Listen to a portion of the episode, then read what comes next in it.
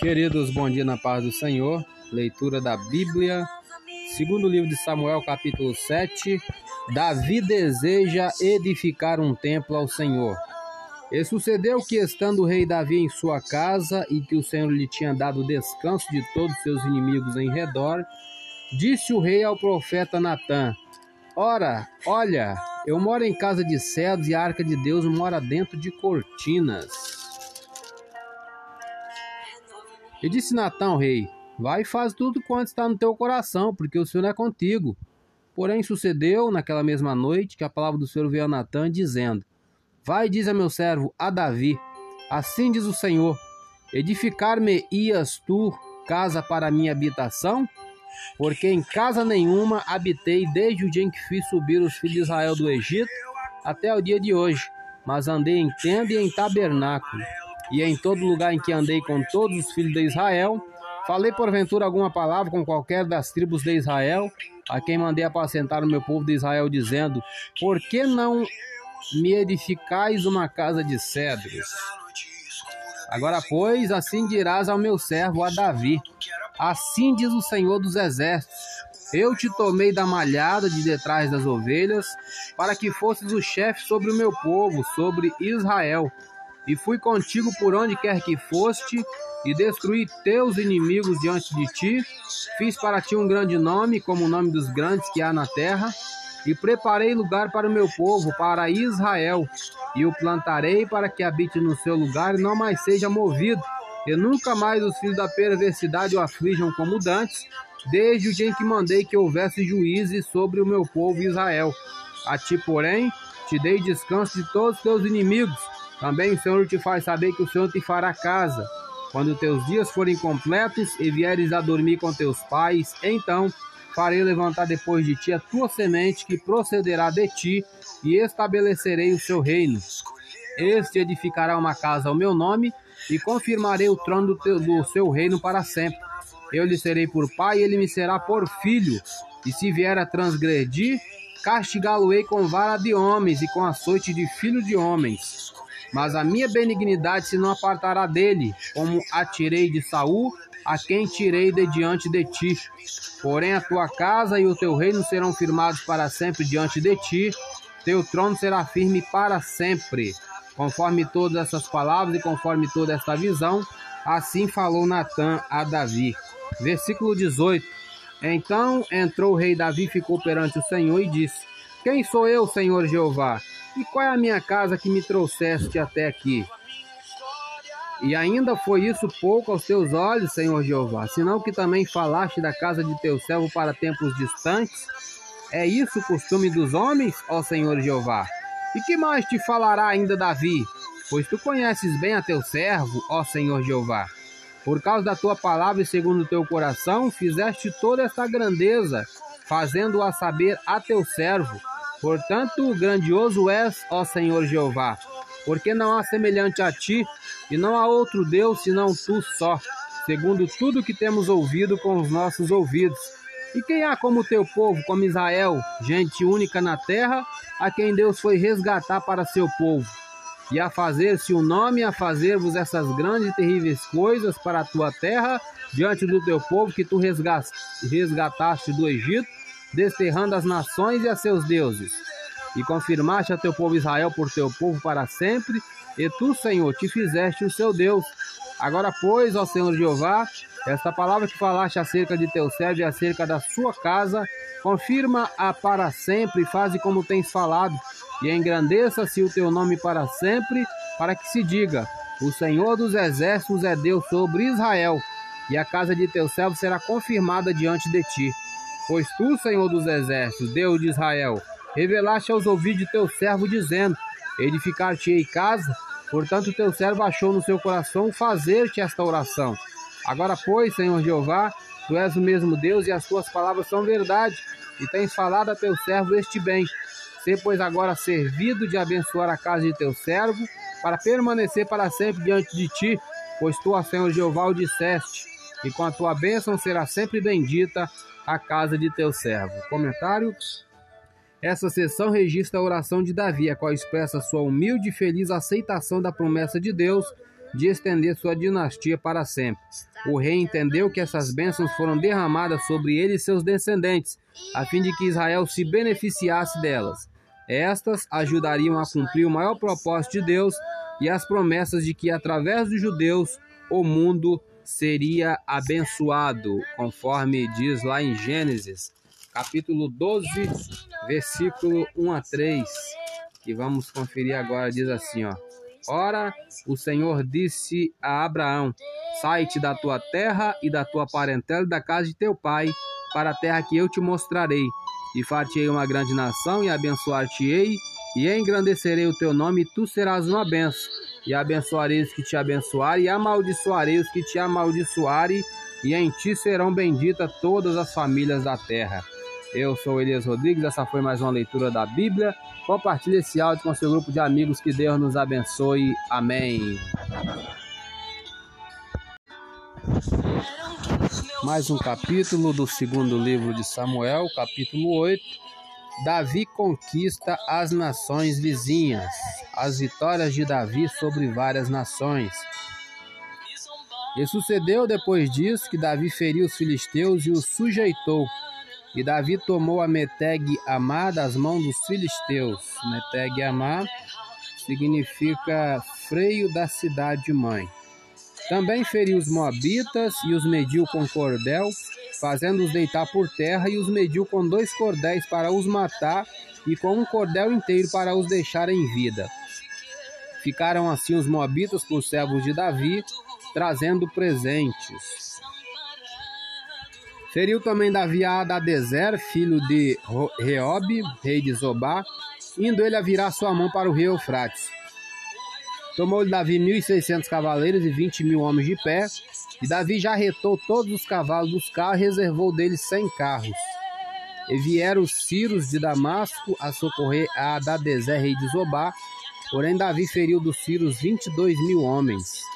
E Davi, é, vamos fazer um comentário aqui. Uma parte da aliança de Deus com Davi inclui a promessa de que os inimigos dos israelitas seriam derrotados e nunca mais os oprimiriam. O Senhor cumpriu essa promessa quando ajudou Davi a vencer as nações adversárias. Vários inimigos estão relacionados nesse capítulo. Primeiro, os moabitas descendentes de Ló que viviam a leste do Mar. Estes representavam uma constante ameaça militar e religiosa a Israel. Parece que durante algum tempo, Davi manteve uma boa amizade com eles. Segundo, o rei Hadadezer de Zobar, cuja derrota das mãos de Davi cumpriu a promessa de Deus feita a Abraão de que Israel controlaria a terra até o extremo norte, até o rio Eufrates. Terceiro, os edomitas, descendentes de Esaú, que também eram arqui-inimigos de Israel. É, versículo 6. E Davi pôs guarnições na Síria de Damasco, e os sírios ficaram por servos de Davi, trazendo presentes. E o Senhor guardou a Davi por onde quer que ia. Comentário: O tributo era um imposto cobrado das nações conquistadas. Ajudava a sustentar o governo de Israel, a fim de demonstrar que a nação conquistada estava sob ou debaixo do seu domínio. Versículo 7 em diante. E Davi tomou os escudos de ouro que havia com os servos de Adadezé e os trouxe a Jerusalém.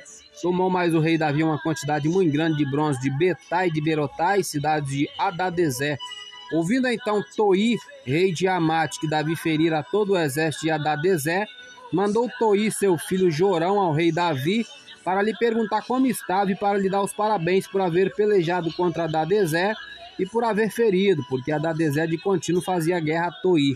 E na sua mão trazia vasos de prata, e vasos de ouro e vasos de bronze, os quais também o rei Davi consagrou ao Senhor, juntamente com a prata e o ouro que já havia consagrado de todas as nações que sujeitara da Síria e de Moabe, dos filhos de Amon dos filisteus e de Amaleque, dos despojos de Adadezé, filho de Reob, rei de Zobá. Também Davi ganhou o nome, voltando ele de ferir os sírios no Vale do Sal, a saber a 18 mil. E pôs guarnições em Edom, em todo Edom pôs guarnições, e todos os edomitas ficaram por servos de Davi. E o Senhor ajudava a Davi por onde quer que ia. Reinou, pois, Davi sobre todo Israel, e Davi julgava e fazia justiça a todo o seu povo. Comentário do versículo 15. Davi era bem visto pelo povo, não porque procurasse agradá-lo, mas porque se empenhava em realizar a vontade de Deus. Muitas vezes os que fazem o máximo para se tornarem populares nunca conseguem alcançar este objetivo, mas a admiração das pessoas não é o mais importante. Não desperdice seu tempo na imaginação de formas para se tornar bem aceito aos olhos das pessoas. Antes, procure se esforçar para fazer o bem às pessoas, assim como Deus honrarão suas convicções.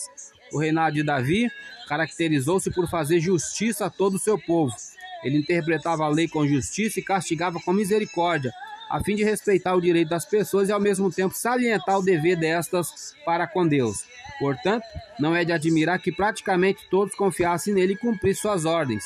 Mas por que era bom para Davi praticar justiça? Primeiro, porque era a ordem de Deus, lá em Deuteronômio 16, 18, estava de acordo com seu caráter. As leis do Senhor foram destinadas a estabelecer uma sociedade justa. Segundo, era do melhor interesse da nação, porque surgem ocasiões quando cada um dos indivíduos precisa de justiça, a qual deve caracterizar a forma como nas amizades com as pessoas. Portanto, devemos estar certos de praticá-la quando lidamos com elas. Para terminar, a partir do versículo 16, e Joabe, filho de Zerui, era sobre o exército, e Josafá, filho de Ailude, era cronista. Zadok, filho de Aitube, e Aimeleque, filho de Abiatar, eram sacerdotes, e Seraías, escrivão. Também Benaia, filho de Joiada, estava com os quereteus e peleteus, porém os filhos de Davi eram príncipes.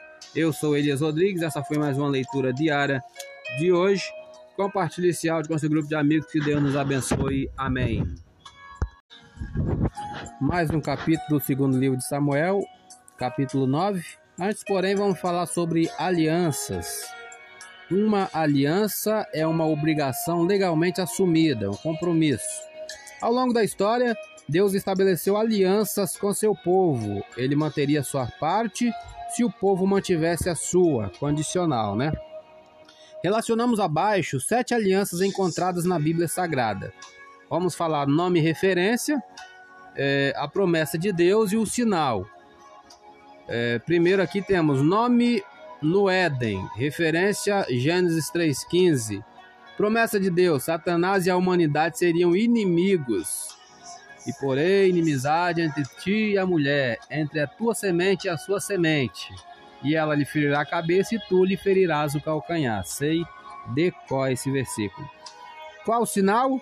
A mulher sentiria dor ao dar à luz e o homem trabalharia arduamente por seu pão. É o que vimos até nos dias de hoje. Nome Noé, referência, Gênesis 9, versículo 8 a 17. Promessa de Deus: Deus nunca mais destruiria a terra com um dilúvio. Qual o sinal? arco-íris. Quando você vê um arco-íris no céu, este é o sinal que Deus nunca mais irá destruir a terra com água. Nome Abraão, referência, referência Gênesis 15, versículo 12 a 21 e 17, versículo 1 a 14. Promessa de Deus: a semente de Abraão possuiria a terra prometida. Os descendentes de Abraão tornar-se-iam uma grande nação se obedecessem a Deus. Ele seria para sempre o seu Deus. Qual o sinal? um forno de fumaça e uma tocha de fogo. Nome no Monte Sinai, referência Êxodo 19, 5 e 6. Promessa de Deus: Israel seria o povo especial de Deus, uma nação santa, mas deveriam manter sua parte na aliança, isto é, a obediência condicional. Sinal: o Êxodo. Nome: o sacerdócio, referência números 25, 10 a 13. Promessa de Deus: os descendentes de Arão seriam sacerdotes para sempre. Qual o sinal? O sacerdócio da linhagem de Arão. Nome Davi, referência segundo Samuel que estamos lendo, capítulo 7, versículo 13 e 23, 5. Promessa de Deus: a salvação viria através da linhagem de Davi pelo nascimento do Messias. Qual o sinal? A linhagem de Davi continuou e o Messias nasceu de um de seus descendentes. E por último, nome, nova aliança, referência a Hebreus 8, 6 a 13. A promessa de Deus, o perdão e a salvação serão concedidos pela fé em Jesus Cristo. Qual o sinal? Morte e ressurreição de Cristo. Agora iremos para o capítulo 9, que fala sobre a bondade de Davi para com o filho de Jonatas. Capítulo 9 do segundo livro de Samuel. E disse Davi: Há ainda alguém que ficasse da casa de Saul para que lhe faça bem por amor de Jonatas?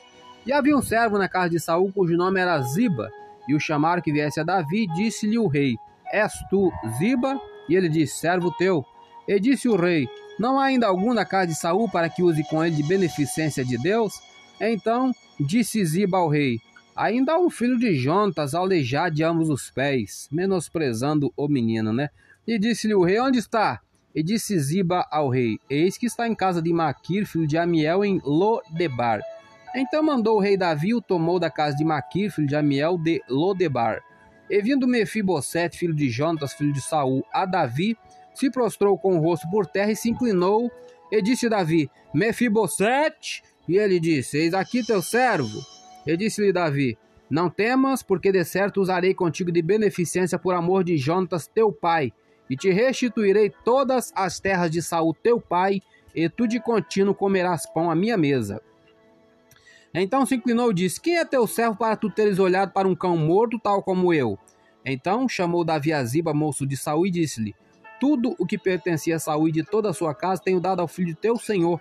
Trabalhar-lhe-ás, pois, a terra, tu e teus filhos, teus servos, e recolherás os frutos, para que o filho de teu senhor tenha pão que coma. E Mefibosete, filho de teu senhor, de contínuo comerá pão à minha mesa. E tinha Ziba quinze filhos e vinte servos. E disse Ziba ao rei: Conforme tudo quanto meu senhor o rei manda a seu servo, assim fará teu servo. Porém, Mefibosete comerá minha mesa como um dos filhos do rei. E tinha Mefibosete um filho pequeno, cujo nome era Mica. E todos quantos moravam em casa de Ziba eram servos de Mefibosete. Morava, pois, Mefibosete em Jerusalém, quando de contínuo, porquanto de contínuo comia a mesa do rei, e era coxo de ambos os pés. Pequeno comentário de todo o capítulo. A maioria dos reis da época de Davi procurava eliminar a família de seus rivais, a fim de evitar que algum descendente procurasse usurpar-lhe o trono. Davi, porém, demonstrou sua bondade a Mefibosete, cujo pai era Jonatas e avô era Saul. Sua bondade devia-se em parte à sua lealdade ao rei anteriormente ungido por Deus, e em parte alguns creem que o tenha feito por razões políticas, isto é, para unir Judá e Israel. Mas a razão principal era sua promessa de tratar com bondade todos os descendentes de Jonatas. Eu sou Elias Rodrigues, essa foi mais uma leitura diária de hoje. Compartilhe esse áudio com seu grupo de amigos, que Deus nos abençoe. Amém. Pois a ordem é chegar do outro lado e você vai chegar.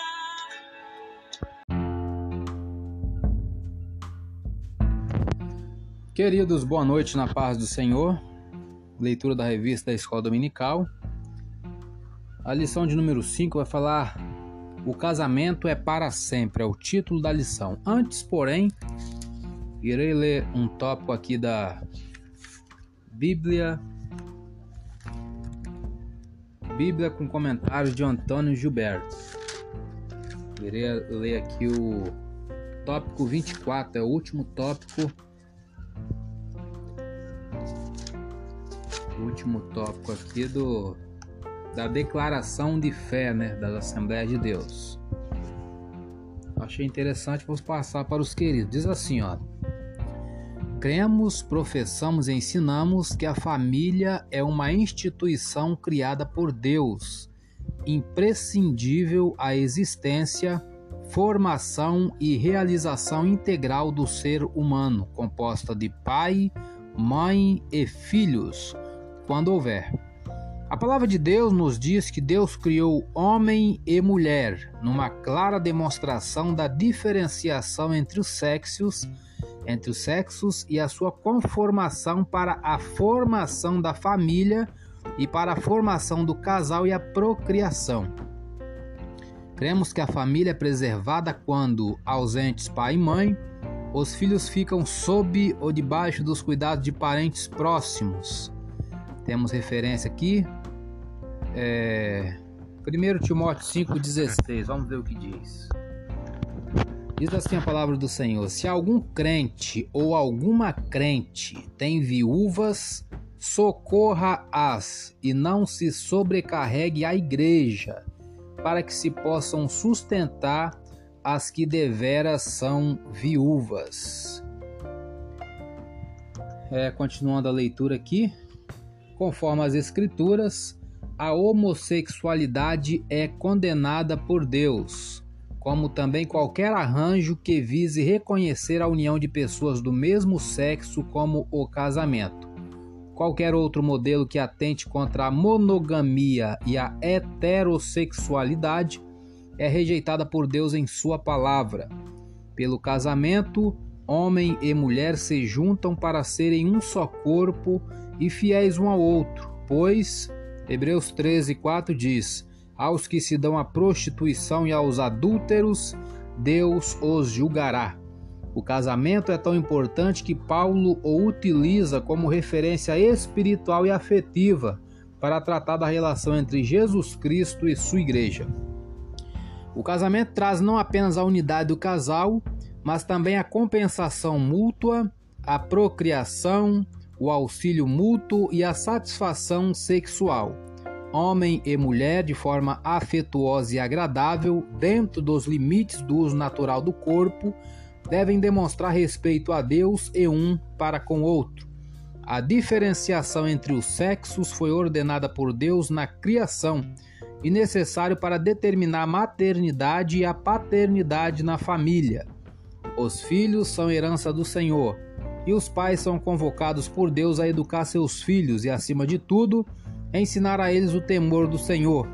Deuteronômio 6, versículos 6 e 7 diz: e estas palavras que hoje te ordeno estarão no teu coração, e as intimarás a teus filhos, e delas falarás assentada em tua casa, e andando pelo caminho, e deitando-te e levantando-te. Reconhecemos o casamento civil e religioso com efeitos civis, desde que não afrontem os princípios bíblicos, e em especial não seja realizado entre pessoas divorciadas em desacordo com o preconizado pelo Senhor Jesus. A dissolução do casamento é possível quando houver a morte, a infidelidade e a deserção por parte de um dos cônjuges. Somente nessas ocasiões o fim do matrimônio é aceitável aos olhos de Deus. Vamos é, conferir mais algumas referências. 1 Coríntios 7,15 diz: Mas se o descrente se apartar, aparte-se, porque neste caso o irmão ou irmã não está sujeito à servidão, mas Deus chamou-nos para a paz. Ainda um outro comentário, é Mateus 19, 19. Falei comentário, mas não é comentário, é versículo da Bíblia. Diz assim: Honra a teu pai e tua mãe, e amarás o teu próximo como a ti mesmo. É, vamos encerrar esse áudio por aqui. Sou Elias Rodrigues. Essa foi mais uma leitura é, da Declaração de Fé das Assembleias de Deus. Compartilhe esse áudio com seu grupo de amigos. Que Deus nos abençoe. Amém.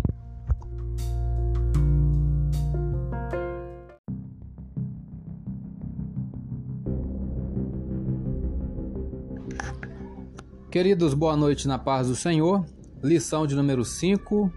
Título: O casamento é para sempre. Texto áureo, Mateus 19:6 diz: Assim não são mais dois, mas uma só carne.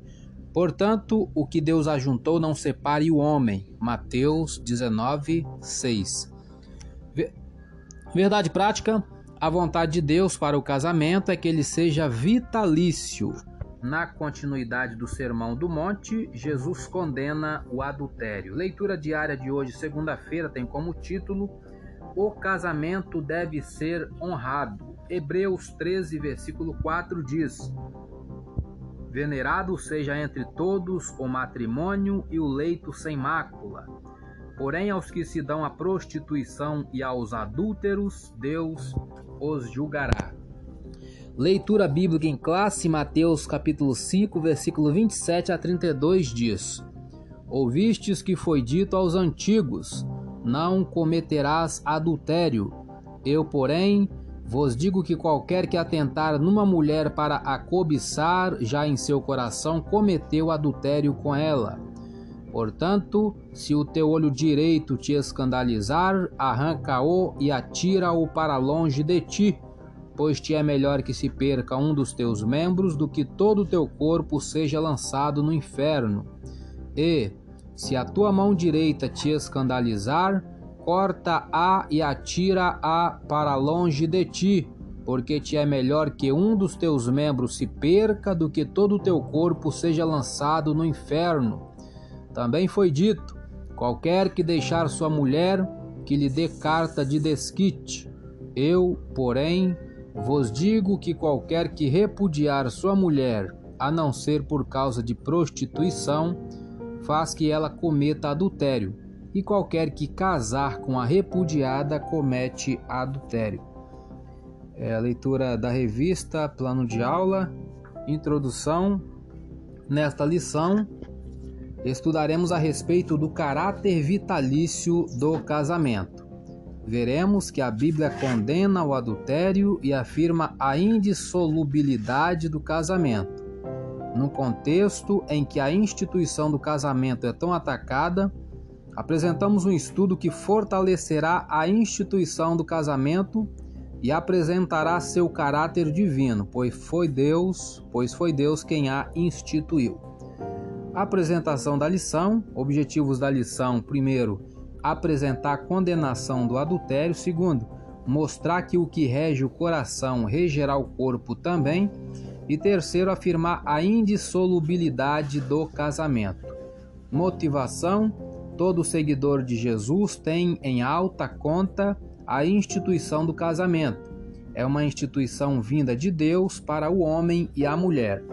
Por isso, os valores da Bíblia que regem o casamento são opostos aos que são propagados no mundo atual.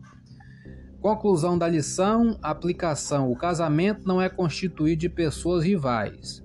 Viver sob ou debaixo do mesmo teto requer disposição de comunicar, amar e ajudar. O convívio no casamento, debaixo da perspectiva do amor cristão, é o antídoto para o fracasso no casamento. É desejo de Deus que o casamento dure até que a morte separe o casal. Comentário introdução. Temos a palavra-chave casamento é a palavra-chave. Introdução. No Sermão do Monte, em que Jesus evidencia a justiça e o caráter do discípulo acima da postura dos escribas e fariseus, a preservação do casamento foi muito bem destacada. Ao evocar o sétimo mandamento em Êxodo 20:14, que diz: "Não adulterarás", a intenção do mestre é colocar o casamento no seu devido lugar, como foi designado pelo próprio Deus, em Gênesis 2:24, que diz: Portanto, deixará o varão seu pai e a sua mãe, e apegar-se-á a sua mulher, e serão ambos uma carne. Pequeno comentário: Deus presenteou Adão e Eva com o matrimônio. Eles foram criados perfeitos um para o outro. O casamento não foi uma conveniência, tampouco foi criado por qualquer cultura. Ele foi instituído por Deus e possui três aspectos básicos. Primeiro aspecto, o homem deixa seus pais em ato público, promete a si mesmo a sua esposa. Segundo aspecto, o homem e a mulher são unidos, assumindo responsabilidades pelo bem-estar mútuo e amando um ao outro antes das outras pessoas. Terceiro aspecto, ambos tornam-se um na intimidade e no comprometimento de união sexual que são reservados para o casamento. Casamentos sólidos incluem estes três aspectos. Vamos terminar de ler a introdução. Na continuidade do seu ensino, Jesus expressa que tudo começa no coração. Assim, cai por terra as teorias quanto ao divórcio, as evasivas criadas por aqueles que pensam em se separar de seu cônjuge, visto que os que realmente são dominados pelos valores ensinados por Cristo procuram em tudo a preservação da pureza da vida conjugal e do verdadeiro lar cristão em Mateus 5, 27 a 32, que lemos a leitura bíblica em classe, Jesus esclarece que não há espaço para uma moral dupla, como deseja uma sociedade degenerada. Vamos parar por aqui. Eu sou Elias Rodrigues. Essa foi mais uma leitura da revista da Escola Dominical. Compartilhe esse áudio com seu grupo de amigos. Que Deus nos abençoe. Amém.